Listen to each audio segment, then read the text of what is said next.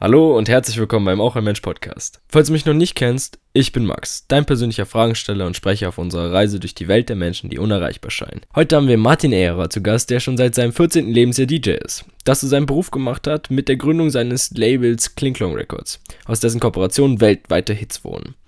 Mit seiner Rückkehr zur eigenen Musik hat er ein Studio mit nun über 2000 Quadratmeter Fläche in Berlin gegründet und seit einigen Jahren ist er zudem in der Geschäftsführung des Community- und Innovationsspace Factory Berlin. In dieser Folge liegt der Schwerpunkt vor allem auf der Komponente des Umgangs mit Menschen, also wie wichtig diese auf dem Weg zum persönlichen Erfolg sind. Außerdem sprechen wir über seinen Einstieg in die Musikszene, was seiner Ansicht nach einen erfolgreichen Musiker ausmacht, wieso das Miteinander in Verbindung steht, sowie was sein persönliches Warum hinter seinem Handeln ist. Also, lass uns direkt mal reinhören und erfahren, was er alles zu sagen hat. Ich nehme übrigens wöchentlich vier bis sechs Gespräche mit spannenden Persönlichkeiten auf. Falls du bereits vorzeitig die Interviews hören und so bereits mehrere Wochen im Voraus schon wertvolles Wissen und Insights geliefert bekommen möchtest, kannst du unter auch ein Mensch.com genau diesen Zugang bekommen. Bevor es jetzt endlich losgeht, lass doch gerne auf der Plattform, wo du gerade den Podcast hörst, ein Abo da, sodass du die neuen Folgen jeweils mittwochs und sonntags nicht verpasst. Folge mir außerdem gerne unter ebensomensch auf Instagram, um die besten Lektionen kurz und knapp in deinem Feed zu sehen. So, hallo Martin, schön, dass es endlich geklappt hat. Nach äh, mehreren Monaten Warten und äh, vielen Versuchen bist du endlich hier. Ähm, wir kennen uns ja schon, äh, oder wir haben uns schon mal gesehen vor, ich glaube, das ist so ziemlich einem Jahr. Ähm, und ich freue mich einfach, dich hier zu haben. Willkommen. Ja, ich freue mich auch, dass es geklappt hat. Erstmal sorry, dass es Alles so lange gedauert hat, aber es war so viel los. Und ähm, jetzt sind wir Genau, super. Ähm, ich glaube, den Einstieg finden wir am besten bei dem, äh, dem Punkt, der einem eigentlich entgegenschreit, sobald man deinen Namen irgendwie googelt oder was weiß ich. Und zwar, dass du äh, vor allem in, vor allem produzierst und äh, DJ bist. Und oder zumindest ist, äh, kam das direkt so äh, als Grätsche rein. Und ähm, deswegen erstmal die Frage, bevor wir zu der äh, erweiterten Karriere kommen, wo du jetzt gerade bist und was dich gerade wahrscheinlich sehr beschäftigt, wie kamst du überhaupt dazu, äh, ja, zu DJen oder äh, wie nennt, wie, wie heißt das? Äh, doch zu DJen, oder? Ja, genau. Also das ist ja schon sehr lange her. Ich bin ja schon so ein paar Tage älter als du. Und ich habe angefangen 1984 da war ich 14, also bin jetzt 50, in einer Tanzschule, weil meine Mutter mich da angemeldet hatte ich, und ich wollte das gar nicht. Und die sagte, doch, du machst jetzt Tanzkurs, ist wichtig. So, und widerwillig bin ich da hingegangen. Da gab es eine Jugenddisco am Wochenende für alle, die noch nicht 18 sind. Und so bin ich da irgendwie reingerutscht. Und das fand ich dann spannend im Gegensatz zu dem Tanzkurs selber und habe dann da am Anfang mich da betätigt als derjenige, der die Lichter kontrolliert und irgendwann ist dann der DJ da ausgefallen, da war ich da drin und bin da so in diese Welt reingekommen, hab, war ja noch Schüler und habe in der Zeit dann jeden Nachmittag die ganzen Platten durchgehört. Das war das Coole, dass es eine Tanzschule war, die gab es schon seit den 50ern, da gab es jede Musik als Single oder als Maxi-Single und bin jeden Tag nach der Schule, also jeden Tag und habe stundenlang Musik angehört und habe mir da, habe mich da reingegraben und so wurde ich eben dann äh, bin ich da so reingekommen und als ich dann irgendwann mal viel später 18 wurde und zuvor dann da derjenige war, der das irgendwann in dieser Tanzschule übernommen hatte, war das was, was mich äh, immer neben Schule und dann auch Studium, ich habe mal mhm. Jura studiert, begleitet hat. Und jetzt muss man dazu wissen, dass war damals nichts, was normal war. Das ist ungefähr so, wie wenn dein Sohn zu dir kommt und sagt, ich will Influencer werden. Ne? Ja. Da ist jetzt nicht jeder Elternteil gleich begeistert und sagt, was ist denn das? Kann man davon überhaupt mhm. leben? Wobei vermutlich heutzutage selbst das würde man wahrscheinlich akzeptieren, sagen, ja, damit kann man seinen Lebensunterhalt äh, mhm. bestreiten. Und das war für mich damals nicht so easy und bin dann, ähm, eigentlich hatte ich nie vor, das als Beruf zu haben, sondern das war immer so ein Hobby und das war, hat sich mit so einer Gewalt da irgendwie dann doch so aufgedrängt.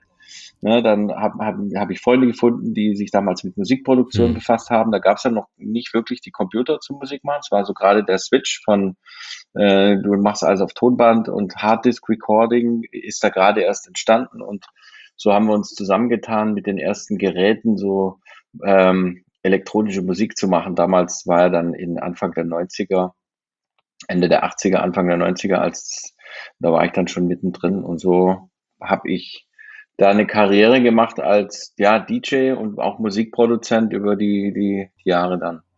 Ja, das, ähm, das habe ich auch, das wäre auch direkt meine Frage darauf gewesen. Und zwar erst einmal, wie du reingekommen bist und dann, ähm, wieso hast du ein Jurastudium äh, irgendwie dazwischen gemacht und ähm, wie, ähm, oder wie kam es dann dazu, dass du nach dem Jurastudium überhaupt äh, dann äh, dich dazu entschlossen hast, das professionell zu machen? Aber das hast du jetzt sozusagen schon ein bisschen angeschnitten, aber gab es da irgendwie so einen Auslöser, wo du dann wusstest, okay, ich möchte eine Produzentenkarriere, ich möchte in die Richtung?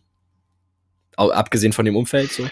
Also ich wollte eigentlich immer irgendwas mit Management machen und das war der Grund, warum ich Jura studiert habe. Ich war in der Schule nie so richtig da, weil ich viel schon nachts unterwegs war und habe dann gedacht, so was kann man studieren, dass man diese ganzen Lücken aus der Schule nicht äh, mit sich äh, weiterschleppt und trotzdem dazu führt, vielleicht was mit Management zu machen. Also dachte ich, Jura ist ganz cool, da fängst du schon mal, äh, gibt es kein Mathe mehr und da auch so ein paar andere Fächer und habe dann eben dieses Studium begonnen. Ich habe es nicht fertig gemacht, ich habe alle Scheine gemacht, kurz vor dem Examen das aufgehört, weil wir damals, wir, Partner und ich, schon eine Firma hatten. Wir haben äh, zum einen Plattenlabels mhm. gemacht und zum anderen haben wir auch so Promo für Musikindustrie gemacht. Das lief sehr gut. Und da war dann irgendwann klar, ich kann jetzt nicht jeden Tag acht Stunden auf ein Examen lernen und parallel eine Firma, wir hatten drei Angestellte, mitführen und da mitarbeiten und dachte so, das machst du dann später. Also ich habe, warum ich trotzdem eben ein Studium gemacht habe, ist, ich habe mich ja immer so ein bisschen gewehrt gegen dieses, ich will von Musik leben, beziehungsweise gerade zu dieser Zeit war das, hat sich nicht so angefühlt wie ein Beruf. Und deswegen habe ich auch das Beispiel mit diesem Influencer sein genannt. Ne? Es war irgendwie, du in dieser Zeit war klar, wenn du irgendwas ordentlich studierst oder eine Ausbildung machst, dann hast du auf jeden Fall einen sicheren Job.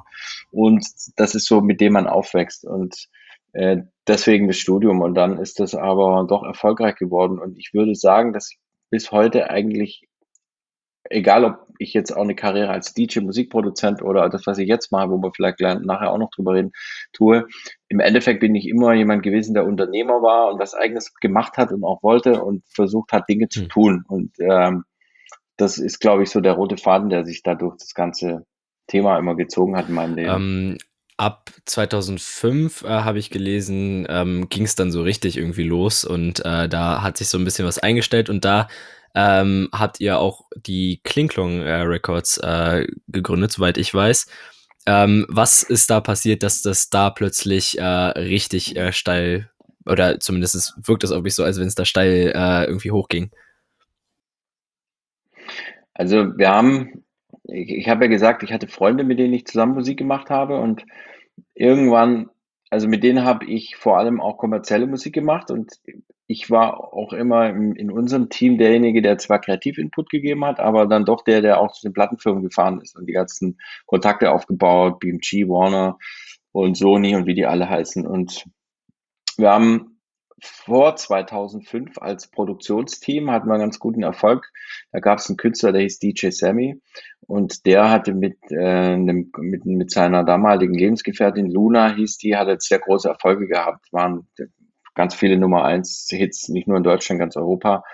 Und äh, durch mein Netzwerk bin ich da zu dem an sein Team rangekommen und wir haben denen geholfen zu produzieren mhm. und Musik zu machen, weil die so viel Erfolg hatten, dass sie noch Leute gebraucht hatten. Und da sind wir dann dazu gekommen, auch ein, ein, zwei große Alben rauszubringen, die in den USA Top 5 in den Billboard-Charts waren. In England waren wir sogar mal auf eins mit der Single. Und da hatten wir dann einen sehr guten Erfolg. Und das wiederum hat mir die Möglichkeit gegeben, durch einen finanziellen Erfolg mich wieder darauf zu fokussieren, was mir eigentlich für mich als Künstler Spaß macht. Und das war eigentlich mehr Underground elektronische mhm. Musik. Und äh, ich komme gleich auf so 2005 und ich habe dann irgendwann mal angefangen, das selbst lernen zu wollen und eben nicht im Studio ja. mit anderen zu arbeiten und habe mich zwei, drei Jahre richtig da reingegraben, weil ich einfach meine eigenen Ideen äh, selbst umsetzen wollte. Und 2005 hatte ich dann so die ersten Platten raus, die unter meinem Namen auch erfolgreich in, in diesem, ich sage jetzt mal, Underground waren und weltweit gespielt wurden. Und dadurch auf einmal habe ich dann doch internationale Bookings bekommen und habe dann so meine erste Südamerika-Tour gespielt und ähm, habe dann ziemlich viel Musik rausgebracht und dann eben auch Klingtong Records gegründet ich glaube, das war sogar ein Tick vor, ich weiß es gar nicht mehr genau. Aber auch das hat dann eben auf einmal alles ineinander gegriffen und hat dann angefangen zu funktionieren. Hm. Ähm, du hast jetzt gerade schon äh, Chartplatzierung und so weiter äh, angesprochen und ähm, die Chartplatzierung, ich glaube, ich weiß nicht, ich weiß nicht, ob das jetzt mit dir zusammenhing, aber irgendwie, ähm, du warst auch mit deinen, äh, mit deinen Songs, soweit ich weiß, in, äh, in, in auch in den Billboard-Charts drin, richtig? Also mit, mit Songs, wo ich selber meinen Namen drauf habe. Ach so, okay, nee, dann habe ich Sondern das waren die okay. Produktionen. Also es ist immer, ist immer ein Hm. Team, was, oder oft ist es ein Team, was Musik zusammen produziert. Das ist nicht, manchmal ist auch eine Person, aber oft ist es halt ein Team. Und die Billboard-Platzierungen, die waren ganz klar im Team bei uns. Ich hab, wir haben aber auch eigene Projekte gehabt, die in Deutschland in Charts Hm. waren. Da, da gab es ein paar, so an, Anfang der 2000er, so ab Ende der 90er. Die waren jetzt nicht ganz oben, aber immer so Top 70. Dann gab es damals viel so große Compilation, Bravo-Hits und äh, wie die alle hießen, die haben sehr viel verkauft und da konnte man schon ganz gut von leben. Aber so dieser, dieses ganz große Ding war dann schon ganz klar durch äh, unsere Kooperation mit DJ Hm. Sam. Um, skippen wir mal ein paar Jahre vor, 2012. Ähm, dann habt ihr, oder 2012 habt ihr Riverside Studios gegründet, was ähm, immer noch existiert. Und ähm, ja, was ist Riverside Stu äh, Studios und ähm, wie kam es zur Gründung davon, wenn ihr schon Klinklong äh, Records hattet? Also es sind verschiedene Protagonisten. Klinklong Records mache ich bis heute übrigens mit meinem Geschäftspartner Rainer Weichhold, der sitzt in Augsburg und macht auch ganz viele andere Musikbusiness-Dinge. So ein bisschen rotes Label, wir haben nicht viel rausgebracht in den letzten Monaten, weil wir einfach gerade keine gute Musik hatten, die uns so gut gefallen hat, aber ähm, würde auf jeden Fall weitergehen. Ich bin 2012 mit meiner Familie nach Berlin gezogen. Ich saß nämlich äh, zuvor im Studio mit einem alten Weggefährten, der als Künstler Chopstick heißt, ist der Tien, ganz guter Freund von mir, der hat ganz auch produziert. Wir haben viele Platten zusammen rausgebracht. Er hat mit äh, Fritz Kalkbrenner äh, viel produziert, ist eben ein ganz alter Freund von mir und der war in Stuttgart bei mir im Studio und wir haben produziert und hat er so erzählt, was er gerade in Berlin macht und auf einmal wurde mir klar, ich muss eigentlich auch nach Berlin gehen. Und ich wollte das vorher nie. Ich habe immer gesagt, tolle Stadt, finde ich super, bin auch viel da gewesen zum Arbeiten, zum Auflegen, aber wohnen muss nicht sein. Und da wurde mir irgendwie sofort klar, ich muss eigentlich, um weiterzukommen, muss ich dahin, weil eben Berlin eine Stadt ist, die, äh, wo weltweit Musiker sich treffen, wo ganz viel passiert, wo viel Netzwerk ist. Und äh, bin dann, hab mit meiner Frau haben wir beschlossen, wir ziehen nach Berlin und habe dann da mir Zeit gegeben, natürlich ein Studio zu suchen nach unserem Umzug und hatte so sechs Monate ein Übergangsstudio und bin dann jeden Tag rumgefahren und habe mir das auch viel leichter vorgestellt, Räume zu finden. Ich dachte, das ist in so einer großen Stadt mit viel Industriebrachen und so weiter leicht. Das ist natürlich Mhm. überhaupt nicht so. Gegenteil war der Fall und habe dann aber ähm, Räume gefunden, wo, wo jetzt, wo wir jetzt sind, am Schlesischen Tor. Lustigerweise waren in diesem Komplex auch schon Labels, wo ich damals äh, viele Jahre zuvor schon so Plattendeals Mhm. unterschrieben habe und gedacht habe, boah, es wäre toll, hier ein Studio zu haben. Auf jeden Fall haben wir da, hab, da war es noch ich, habe hab ich äh, diese Räume angeboten bekommen, die zwar erst im Keller waren, aber dann eben doch mit Blick aufs Wasser und ich war da total fasziniert und dachte so, da muss ich Studio, ein Studio haben. Und die zwei, mit denen ich zusammengesucht habe, die sind dann abgesprungen und äh, hatten dann äh, erstmal Angst vor den Kosten, weil da war ja nur Keller sozusagen mit Wa- waren, das, Aussicht. waren das schon die 1700 äh, Quadratmeter oder ähm, direkt? Das waren zu dem Zeitpunkt waren das äh, für 500 Quadratmeter. Hm. Und ich habe dann bin dann äh, weggefahren von dieser Location und habe mich durch Zufall mit dem Tassilo von Panpot getroffen, Freund von mir. Wir hatten ausgemacht, essen zu gehen und er fragte mich, was machst du gerade? Sag ich, ich werde jetzt hier Studios bauen. Hm. Und er sagte, ja, dann mach, mach ich mit. Und auch Zufall, an dem Abend fahre ich nach Hause und dann ruft mich ein Freund an aus Beirut, bei dem ich oft aufgelegt hatte und der Clubs dort betreibt und äh, fragt auch, wie Tassilo, was machst du? Ja, ich baue jetzt mit, mit Tassilo zusammen, baue ich jetzt Studios und der hat dann auch gesagt, ich mache mit. Hm. Und äh, so lief es, dass wir bis heute in dieser Konstellation haben wir die, die 500 Quadratmeter gemietet. Ich habe vorhin gesagt, Leute, die Unternehmer sind, machen erstmal Ja. und planen nicht ganz so viel. Und wir haben auch nicht geplant. Das hat auch viele Probleme mit sich gebracht nachher. Dann, aber wir haben es alles hingekriegt und haben dann im Gegenteil eigentlich das Ding noch immer mehr Flächen dazugenommen. Dann ging uns auch das Geld aus und wir haben am Schluss drei Jahre gebaut und haben versucht, alles zu Geld zu machen, was wir haben, damit Hm. wir das finanziert kriegen, haben selbst selbst den Boden reingelegt, mitgearbeitet, um Geld zu sparen und haben aber auf der anderen Seite eben was Tolles geschaffen, nämlich ein Netzwerk aus mit ganz vielen coolen und tollen Leuten, Freunden und ähm, Leute, wo wir das Gefühl hatten, die passen zusammen. Das war so gefühlt, haben wir eine Community gebaut, haben wir nicht aktiv drüber nachgedacht, sondern wir haben sogar Leute angerufen und gesagt, hey, wir machen hier gerade was mit Musik, habt ihr Bock dabei zu sein? Obwohl wir überrannt wurden vor Anfragen, weil es eben in der Stadt nicht genug Studios gibt. Und mhm. irgendwann sind wir dann im Lauf der Jahre auf die, wir sind mittlerweile bei knapp zwei, ich glaube sogar über 2000. Oh, krass, okay. Das, äh, war jetzt, ist jetzt das neunte Jahr Riverside Studios und daraus entstand hm. eine tolle, eine tolle Sache und ja, sowohl äh, Taz und Jade sind mit mir. Taz ist zwar im Studio selbst ausgestiegen, ist aber noch dabei als mit seinem Studio ein, nach wie vor ein enger Freund von mir. Hm. Und der Jade aus Beirut, der ist nach wie vor dabei. Ähm, bei der Gründung von äh, den Riverside Studios gab es da so ein Learning äh, in der Anfangsphase, ähm, welches ähm, auf jeden Fall wichtig ist mitzunehmen. Ich meine natürlich, ähm, ihr seid nochmal äh, wieder aufgestanden sozusagen, ähm, immer wieder, aber ähm, gab es da so eins, was du so rauskristallisieren kannst? Oder vielleicht sogar zwei? Ja, ich, also, ne, es deutet ja so, ich glaube, was, was heißt Unternehmer sein? Was heißt, dass ich was schaffe, was hinzukriegen? Ich glaube, da gibt es zwei Sachen, die sind am wichtigsten. Das eine ist hartnäckig sein und durchziehen und das ist vielleicht sogar das Allerwichtigste. Und ich glaube, das würde fast jeder sagen, der irgendwas erfolgreich in seinem Leben gemacht hat, dass so einer der wichtigen Aspekte ist, immer dranbleiben, immer wieder aufstehen und sagen, es gibt Lösungen und es gibt tatsächlich immer Lösungen. Und das andere ist umsetzen, machen, ne, was ich vorhin gesagt habe. Du musst halt machen. Also man kann sich totplanen und sicher ist eine Planung, vielleicht auch wenn man älter ist, macht man die Planung, ist ja klar. Aber manchmal ist auch noch wichtiger, wirklich was zu tun, was zu machen. Und wir haben natürlich eine Million Probleme gehabt und wir haben es auch alles gelöst bekommen. Und es gab so viele Momente, wo man das Gefühl hatte oder wir, wir kriegen es nicht hin. Aber da gab es auch gar keinen Zurück. Wir hatten einen Zehn-Jahres-Vertrag unterschrieben, da okay, gab es ja, einfach keinen Zurück. Ja, also yeah. du, du, stehst mit dem Rücken zur Wand und das Ding musst du irgendwie hinkriegen. Und vielleicht ist das manchmal gar nicht so schlecht. Also ich, ich höre da jetzt so ein bisschen raus, dass ihr oder dass du dich da sozusagen so ein bisschen ähm, zum Starten gezwungen hast, indem du so eine Verantwortung übernommen hast am Anfang direkt mit dem Zehn-Jahres-Vertrag? Nee, ich habe, also ja, ich habe, muss zugeben, ich habe da nicht so, so arg viel drüber nachgedacht. Also ich mache viele Dinge dann schon mit dem Kopf durch die Wand, wenn ich was unbedingt will. Also Zielstrebigkeit habe ich. Und ähm, na klar, denkt man auf jeden Fall drüber nach, da gibt es einen Vertrag und dann, den guckt man sich auch genau an. Aber ich glaube, wenn man zu viel nur über die Risiken nachdenkt, macht man wieder nicht und kriegt auch also zu viel Angst vor auch vor Perfe Perfektion. Bin Perfektionist, aber Perfektion hemmt einen auch was zu tun. Hm. Und dann musst du auch Verantwortung übernehmen und sagen, ich mach was, sonst kriegst du kommst du dann nicht weiter.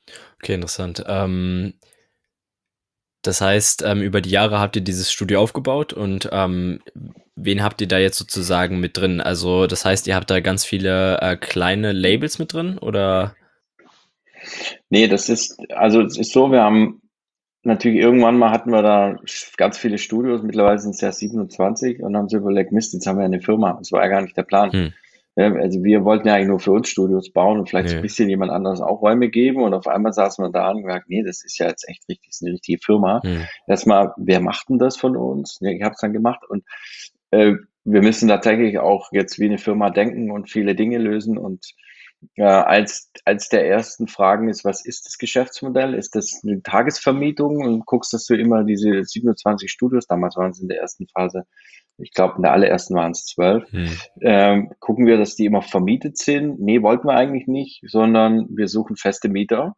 Bis, bis heute ist es auch so in der Hauptsache, dass wir eben 60 Residents heißen, die bei uns haben. Hm. Die haben die Räume fest, gibt aber tatsächlich ähm, mein Studio, was wir tagesmäßig vermieten und es gibt noch ein Studio, was wir extra dafür ähm, immer frei haben oder halt eben vermieten. Die anderen Räume sind fest vermietet und ähm, bei uns ist eine Mischung von Techno Underground, Richie Horton ist zum Beispiel bei uns, ganz viele, na, also Tassilo mit, mit Penpot natürlich auch noch. Äh, die Beck ist bei uns. Es gibt mhm. aber auch Leute, die Singer-Songwriters sind, wie James Hersey zum Beispiel. Oder der Henne Müller, das ist ein Produzent, der macht von Prinz P über äh, bis Nena alles mögliche. Also wir haben eine große Bandbreite, die auch bewusst so ist bei uns drin. Wir wollten das haben, weil wir es spannend finden, eben nicht äh, 60 Leute, die irgendwie Technomucke machen mhm. oder alle Hip-Hop, sondern es muss eigentlich so eine, eine, coole Mischung sein, weil das ist das, was eigentlich auch spannend ist für alle, diesen diversen Mix drin zu haben. Wir haben leider noch nicht so viele Frauen drin, das gucken wir immer. Bei uns gibt es drei Frauen in unserer Community, viel zu wenig, mhm. aber leider gibt es auch nicht so viele Frauen, die Musik machen. Dann haben wir zwei mehr oder weniger Tech oder Startups drin. Da geht es einmal um äh, VR und bei den anderen geht es um Game Sound. Mhm. Äh, also auch das haben wir so abgedeckt. Dann haben wir aber auch ein paar Labels äh, mit drin. Warner Music als Verlag ist bei uns. Wir haben Moog als Synthesizer-Hersteller. Wir haben Kooperationen mit äh, Pioneer zum Beispiel, die bei uns so einen DJ-Raum äh, mit uns bespielen. Also wir haben schon das Netzwerk erweitert zur Musikindustrie und zu Labels und eben, wie gesagt, auch so ein bisschen zur Tech-Welt, aber im Großen und Ganzen sind es eigentlich Studios für Musiker. Okay, ähm, bevor wir jetzt wieder ein paar Jahre springen äh, ähm, zur Factory, ähm, möchte ich nochmal kurz darauf eingehen. Und zwar eine Frage, die mich immer wieder äh, sehr ähm, interessiert ist. Was macht, äh, was macht einen erfolgreichen Musiker aus? Bezieh be beziehungsweise du hast es jetzt sehr dargestellt, äh, dass ähm, zumindest in deiner Welt sozusagen bei dir Musik auch immer mit U Unternehmertum äh, zusammenhing. Also ähm, erstmal, was macht deiner Meinung nach einen erfolgreichen Musiker aus? Eigentlich dasselbe.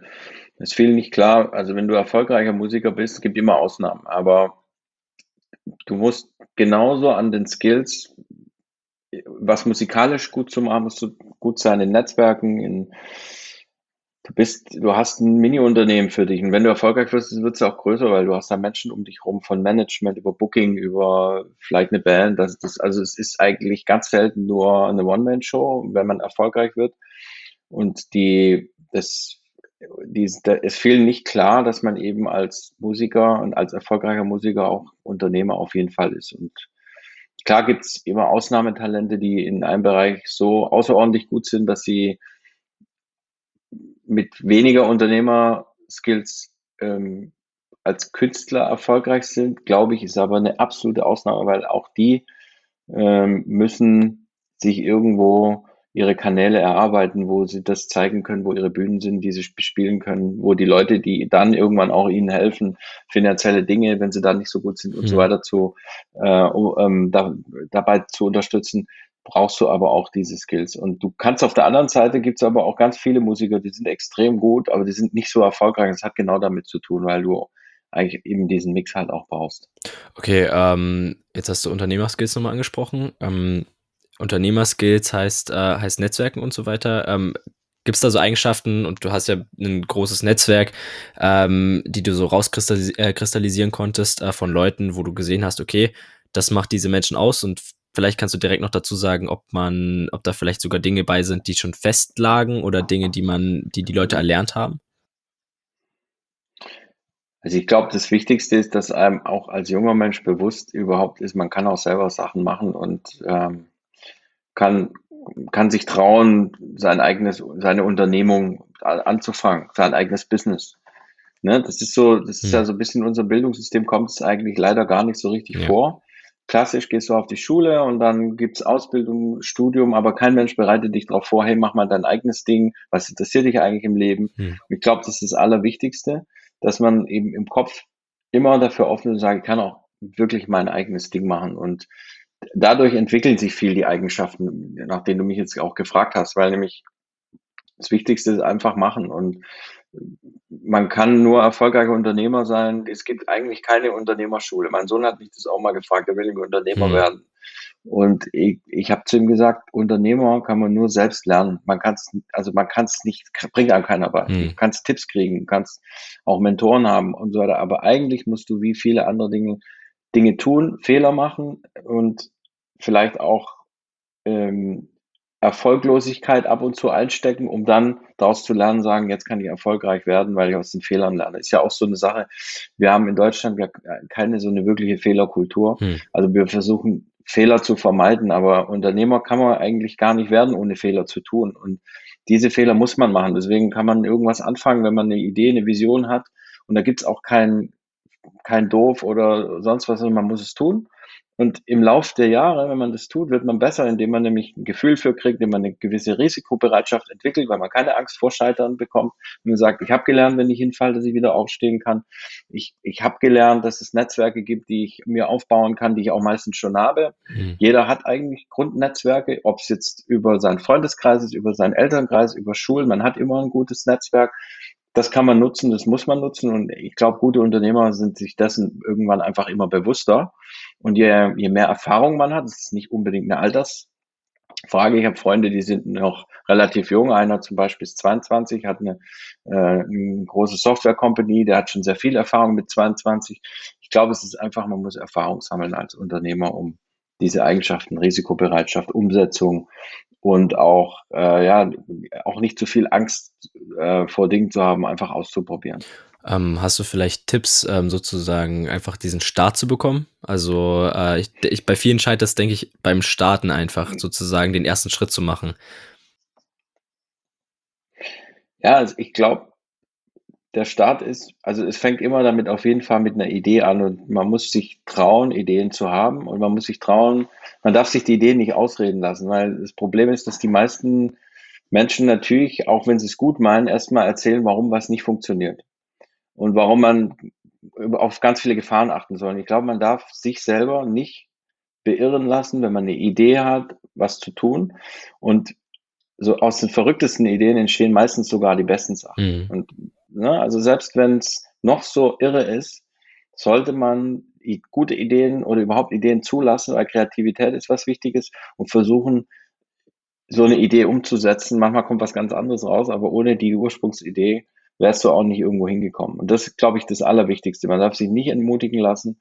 Und ich habe auch selbst viel drüber nachgedacht, wenn mich meine Söhne fragen, ey, das oder jenes und der erste Reflex ist, weil man viel Erfahrung hat, ah, das muss alles perfekt werden, mhm. das und das musst du alles vorher machen. Aber was passiert? Zum einen baust du so einen Berg auf von, ich muss ganz viel auf einmal machen, davon kriegt man Angst und das hindert einen dann im zweiten Schritt davon ab, was zu tun. Mhm. Und deswegen glaube ich, ist viel wichtiger, umsetzen und rausgehen und echt probieren. Und ich würde mir wünschen, dass wir in unserem Bildungssystem das viel mehr da drin hätten, dass das, ja, dass das vermittelt wird mhm. bei uns.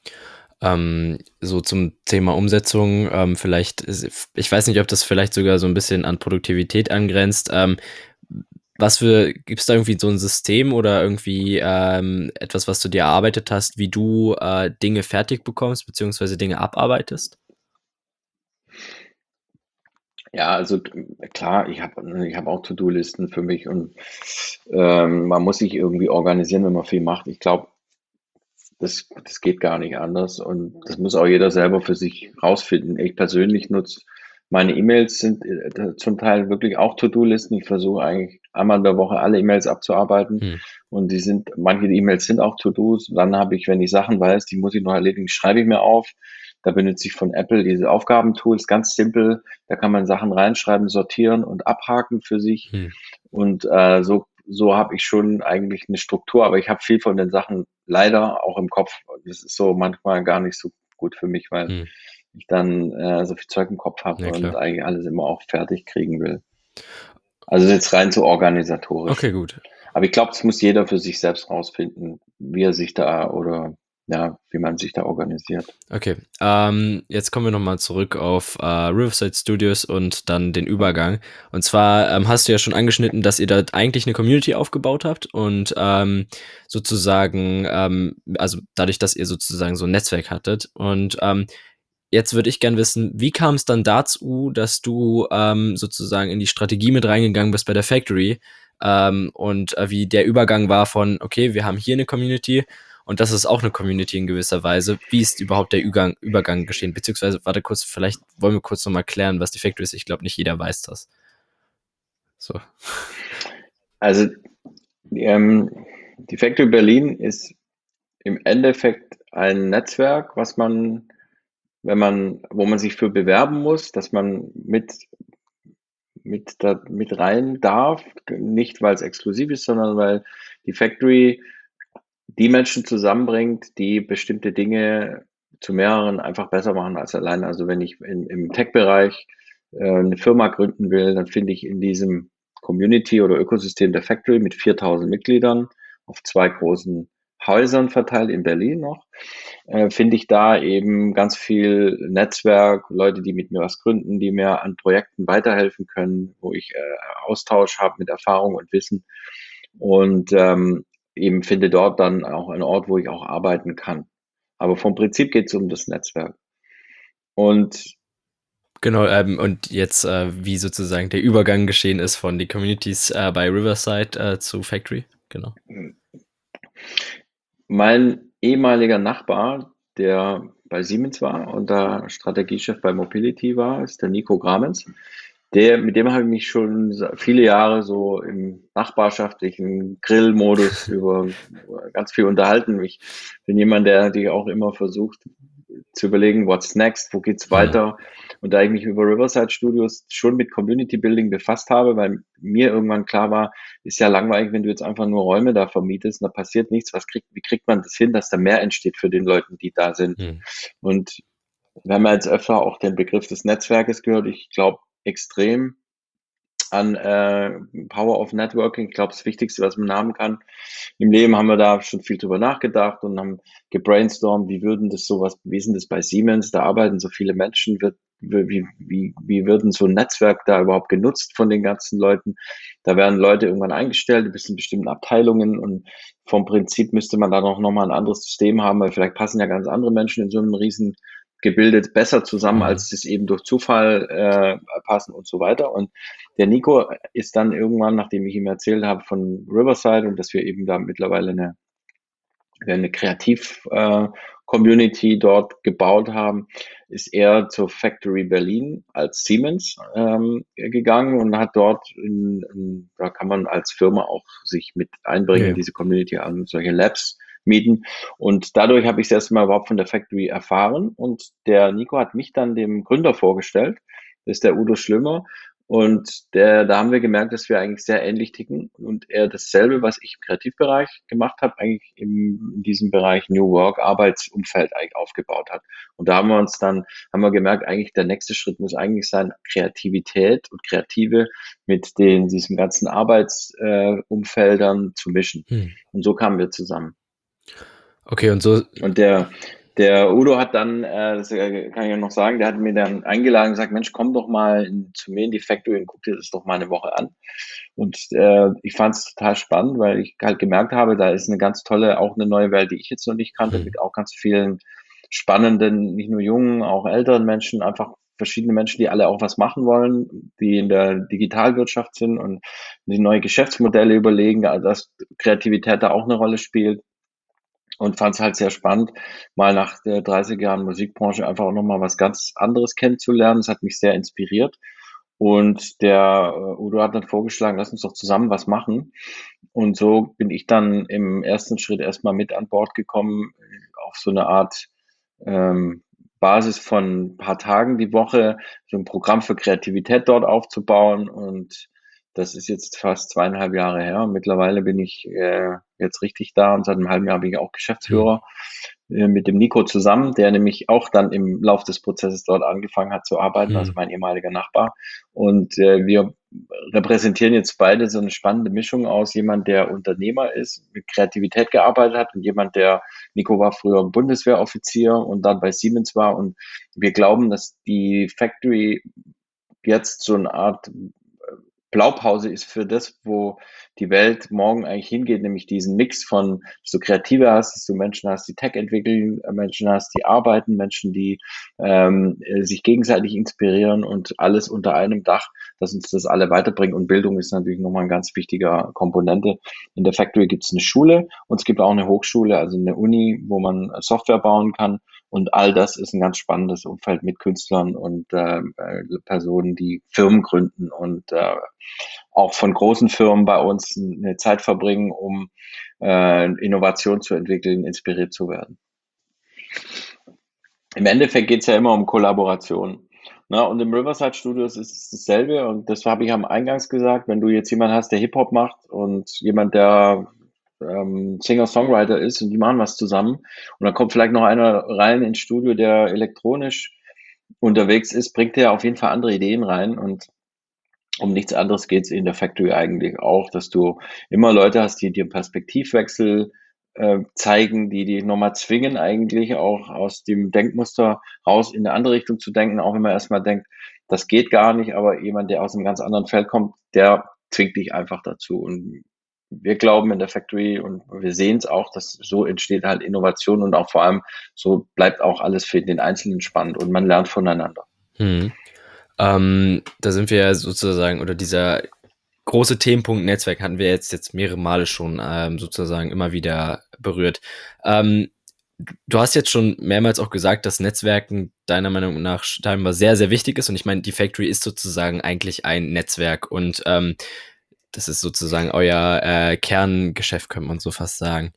Ähm, jetzt ist meine Frage, ähm, wie, wie der, oder Okay, wie denkst du, kann man so ein Netzwerk ähm, für sich selbst auch aufbauen? Ich meine, natürlich kann man äh, größeren Netzwerken beitreten und vielleicht ist es sogar ein Teil davon.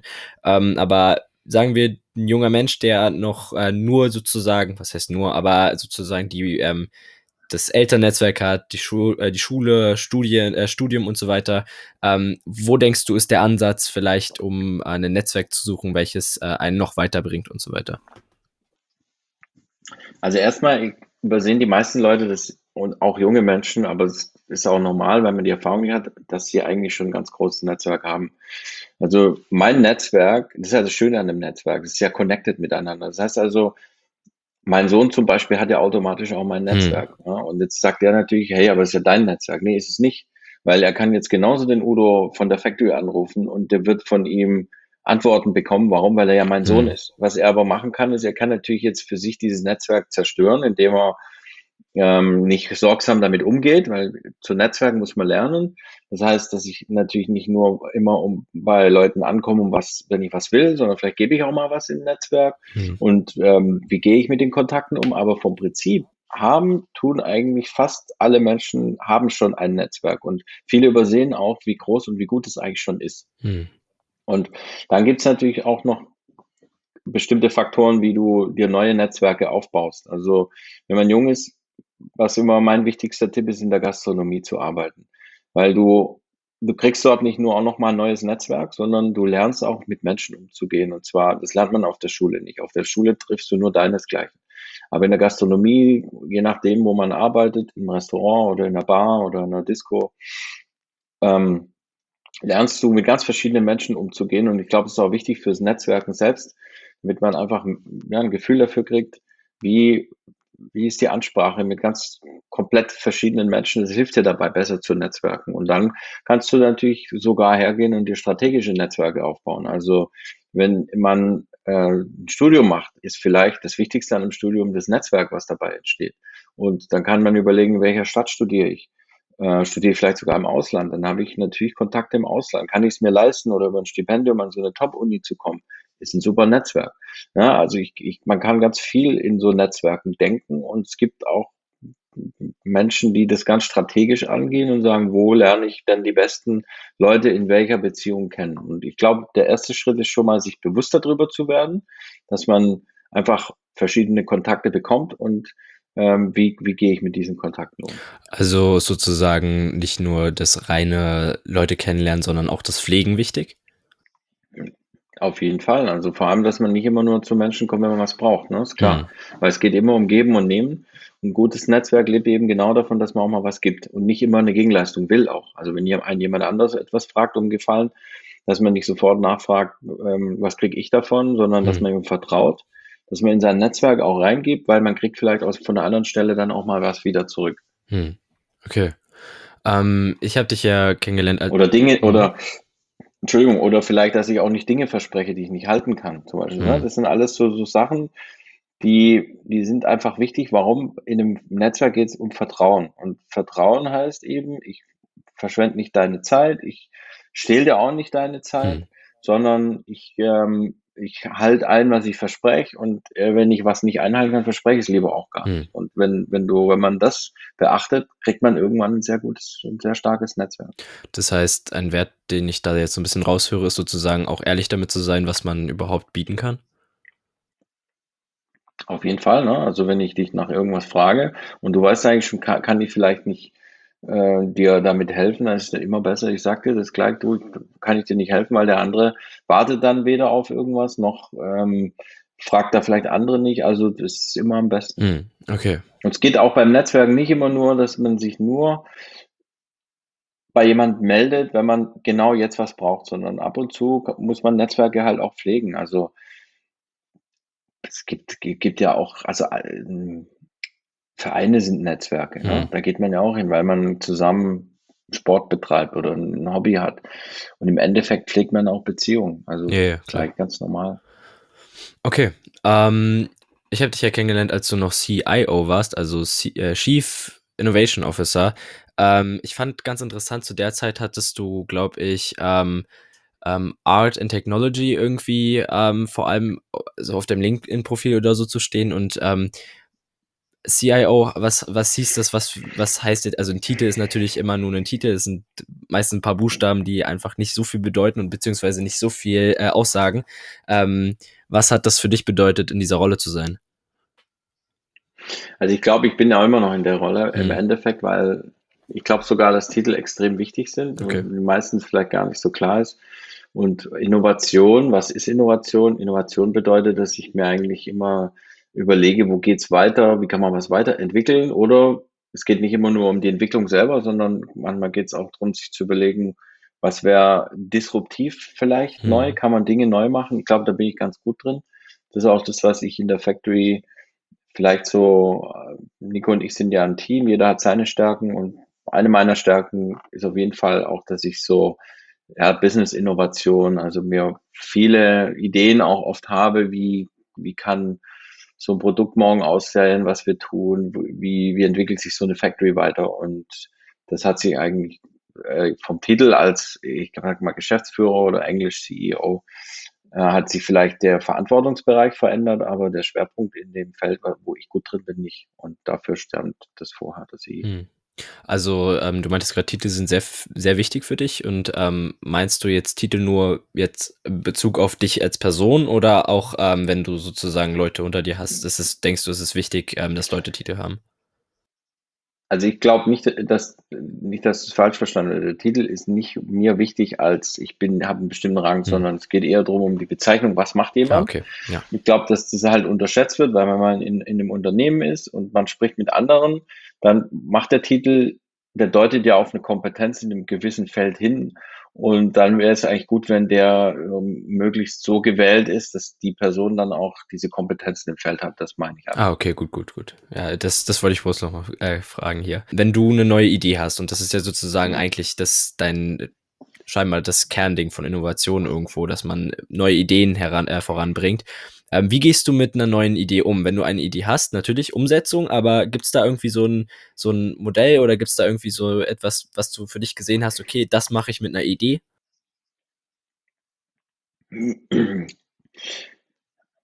Also ich glaube, dass die Frage auf Kreativität zurückgeht. Ich glaube übrigens, dass jeder Mensch gleich kreativ ist und man jetzt entweder Glück hat in seiner Kindheit, dass man damit gefördert wird und dann oder vielleicht nicht so. Hm. Und gute Ideen zu haben bedeutet, dass man zulässt, Fantasie zu haben und und eben nicht zu viel, haben wir auch vorhin schon so gestreift, das Thema nicht zu viel Angst, funktioniert vielleicht irgendwas nicht, sondern so wirklich sagt, okay, ähm, was, wie könnten so eine Community in der Factory wachsen, wo doch vielleicht Wachstum und diese Exklusivität, die wir ja aufgrund von den Themen, die, wo, wo wir die Leute zusammenbringen, also wir haben verschiedene so Tech-Cluster wie Blockchain, Developer, KI, Hm. VR und so weiter.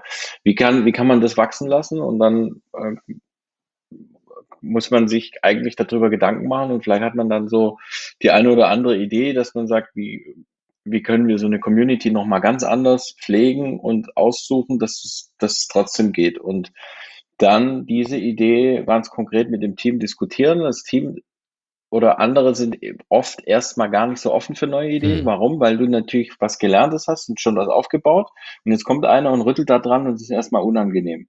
Und neue Ideen zu haben, ist immer leicht, sie dann aber umzusetzen, ist für den Einzelnen und für einen selbst oft auch schwer, weil man ja eben wieder aus dieser Komfortzone, Ja, die man sich gebaut hat, raus muss und sagt, okay, jetzt muss ich mich nochmal zwingen, ich, äh, ich denke nochmal um. Hm.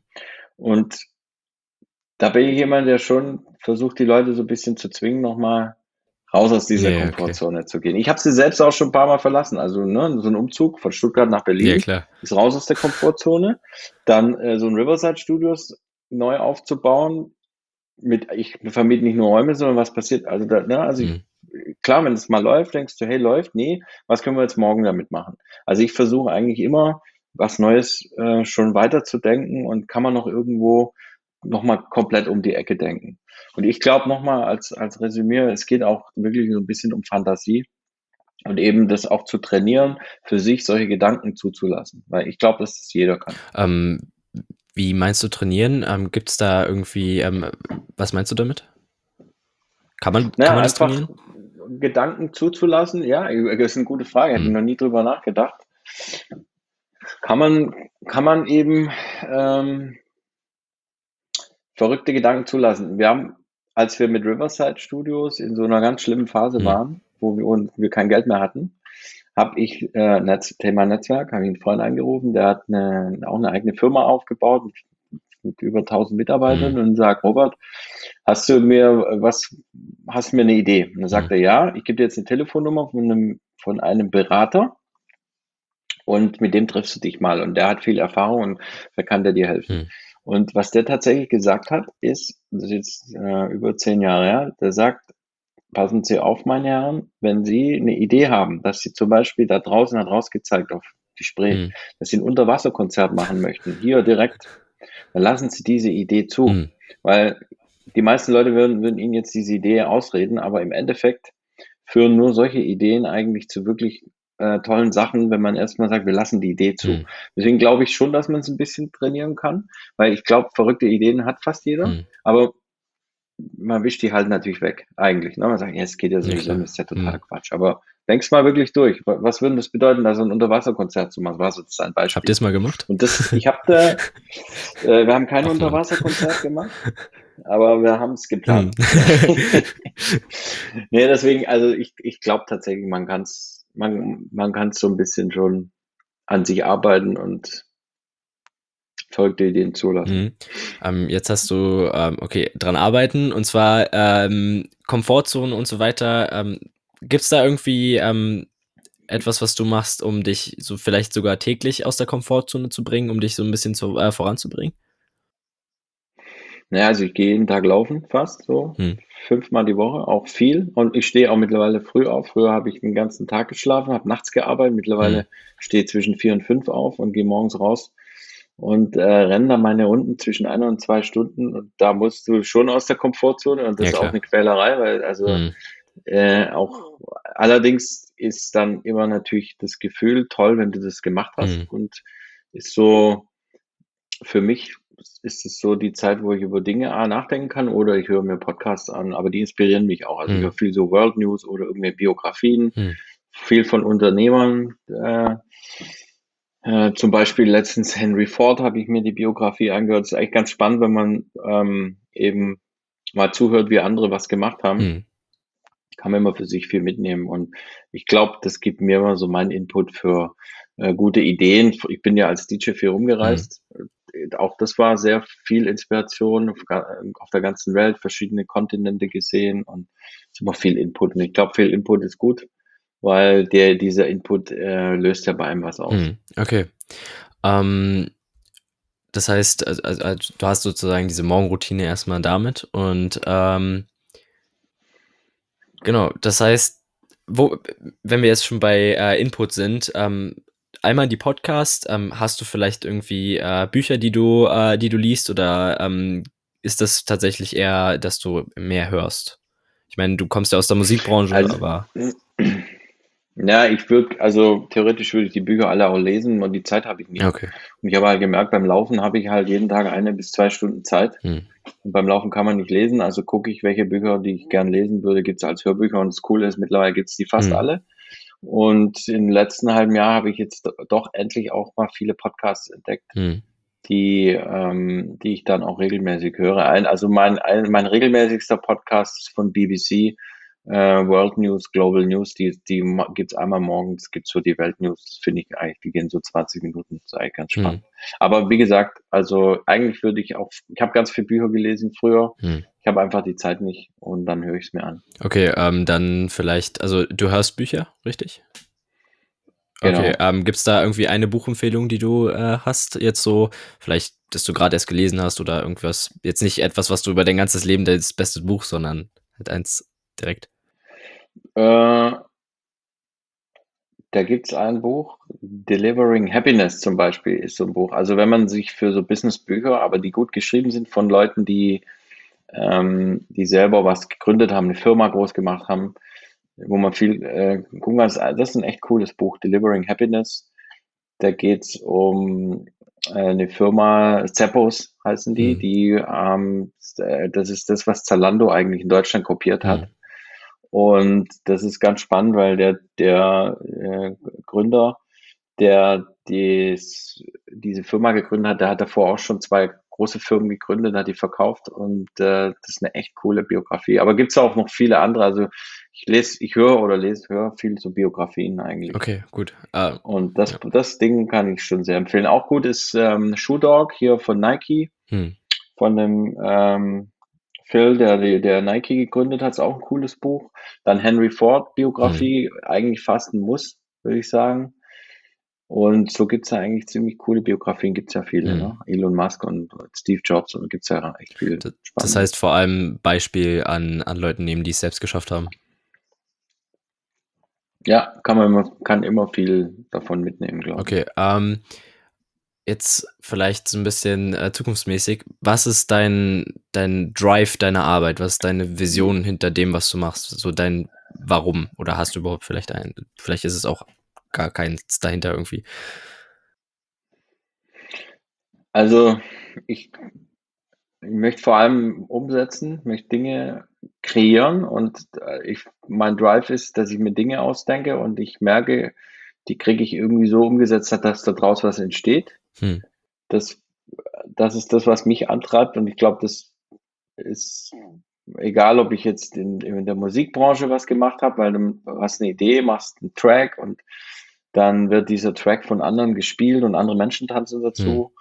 Hm. Äh, oder viele Leute hören sich's an oder nur in der Factory, dass wir überlegen, wie, wie kann jetzt diese Unternehmen wachsen, was sind da die nächsten Schritte und dann hast du Ideen dazu und setzt es um und das ist eigentlich so das, was mich antreibt, weil es ein tolles Gefühl ist, wenn man äh, einfach Dinge zu einem Erfolg bringen kann, das eben für nicht nur für einen, eine Person, einen selber, sondern für eine Gruppe von Menschen nachher auch ähm, einen, einen erfolgreichen Schritt oder erfolgreichen Prozess nachher ist. Das finde ich spannend. Ich finde es, mich treibt auch an, immer was auf eine Art was Neues zu haben. Mhm. Also ich ähm, möchte mich ungern ständig wiederholen. Beim Musikmachen habe ich immer versucht, nicht Templates zu machen, also so vorgefertigte Elemente, wenn einmal ein Track gut funktioniert hat und dann machst du das gleiche zehnmal. Mhm.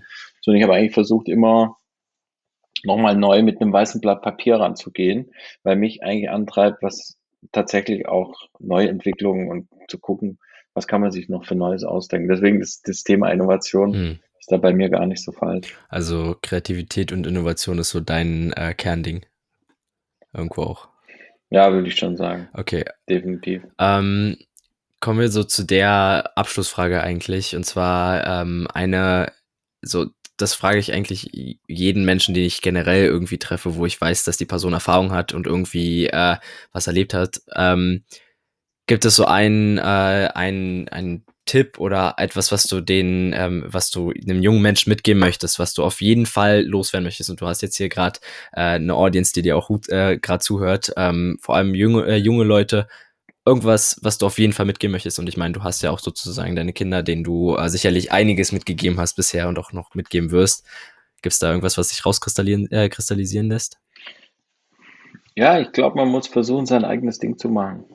Das glaube ich. Und das habe ich vorhin zwar schon gesagt, aber ich glaube, das Wichtigste, dass man erstmal rausfindet, was einem Spaß macht. Mhm. Weil wir haben ja nur ein Leben, vielleicht. Und ähm, ja. man muss für sich rausfinden, was macht mir Spaß und damit sein eigenes Ding zu machen. Das kann ich eigentlich jedem nur empfehlen und sich nicht abzubringen lassen von niemand. Mhm. Also auch nicht, ah, Gründe, gibt immer tausend Gründe, ob man, kann man davon leben, kann man damit Geld verdienen, muss man auch vielleicht gar nicht immer, ne? vielleicht muss man damit auch kein Geld verdienen, aber ich glaube, für einen selbst ist am wichtigsten rauszufinden, was man machen will und das umzusetzen. Hm. Okay, jetzt hast du es gerade kurz nochmal angeschnitten, darauf muss ich kurz nochmal eingehen und zwar ähm, Thema, ähm, also ich meine, so, also, das ist zumindest meiner eigenen, in meiner eigenen, ähm, meinem eigenen Netzwerk und die Leute, die ich kenne, da ist oft dieses Streben nach, oh, ich muss irgendwie Geld verdienen und ich muss äh, das und das ähm, machen, damit ich später irgendwie reich bin oder was weiß ich. Ähm, scheinbar, oder du hast es jetzt gerade erwähnt, ähm, wie wichtig ist äh, die Komponente Geld überhaupt ähm, so in deinem Leben, beziehungsweise wie wichtig ist es, dass da, keine Ahnung, wie, inwiefern zählt das mit in Erfolg mhm. rein? Auch? Also ich habe nie Dinge gemacht, um Geld zu verdienen, aber Geld verdienen ist mir wichtig. Mhm. Aber ich habe sie nie gemacht, um das Geld zu verdienen. Also bei mir war nie die Motivation von Dingen zu tun, damit, um das Geld zu verdienen.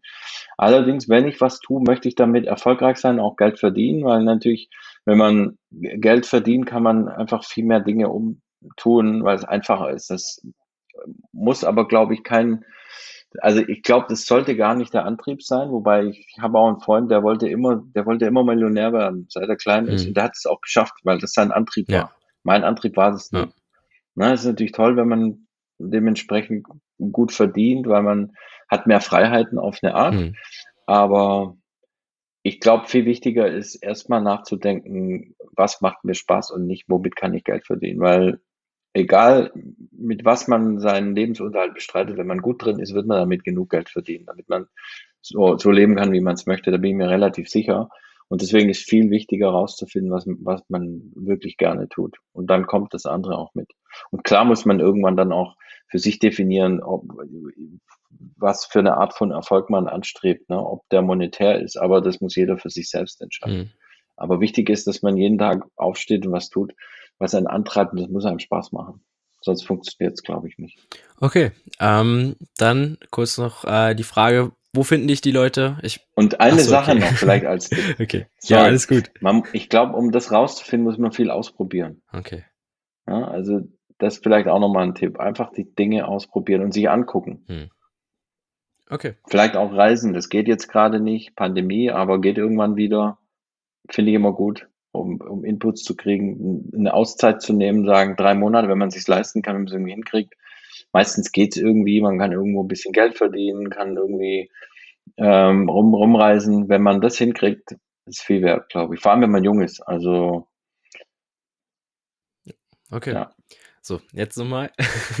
ähm, wo kann ich die Leute finden? Ich weiß auf jeden Fall Spotify, das äh, habe ich gesehen. Da hast du, glaube ich, auch 20.000 Hörer oder so äh, monatlich wo finden dich die Leute und ähm, wo können sie, sagen wir, deine Musik hören? Was weiß ich.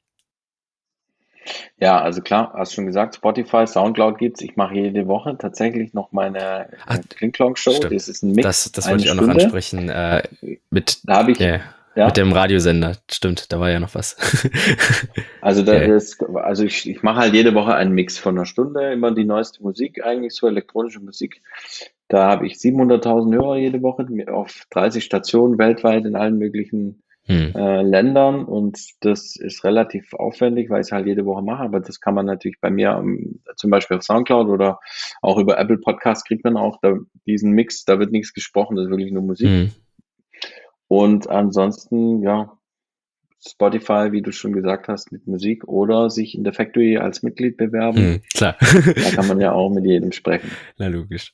Okay, super. Ähm, er, war mir eine Ehre, dich hier begrüßen zu dürfen und ähm, das hat äh, viele Learnings, das muss ich erstmal alles verarbeiten und äh, ja, danke, dass du hier warst, das, danke, dass es endlich geklappt hat und äh, du dir hier die Zeit genommen hast. Ähm, ja, war mir eine Ehre.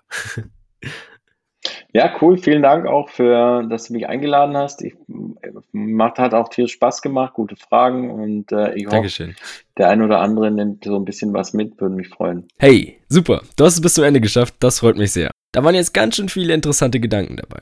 Die Links zu den von Martin und mir erwähnten Websites und Kontaktdaten findest du in der Beschreibung und auf der Webseite. Ich hoffe mal, dass die Themen, über die wir mit Martin gesprochen haben, spannend waren und du konntest mindestens ein Learning für dich mitnehmen. Falls du Fragen oder Feedback hast, kannst du mir die einfach über Instagram unter ebensomensch sowie über E-Mail an max.aucheinmensch.com oder über die Community schicken. Weitere Fragen an Martin oder Diskussionsbedarf kannst du ebenso gern als Kommentar unter dem Instagram-Post auf ebensomensch hinterlassen. Wie bereits erwähnt, würde ich mich freuen, dich bei uns in der Community begrüßen zu dürfen. Auf der aucheinmensch.com Website kannst du dich mit deiner Nummer eintragen und schon bist du dabei und bekommst die neuesten Informationen, vorzeitige Podcast-Folgen und vieles mehr. Danke fürs Zuhören, wir hören uns.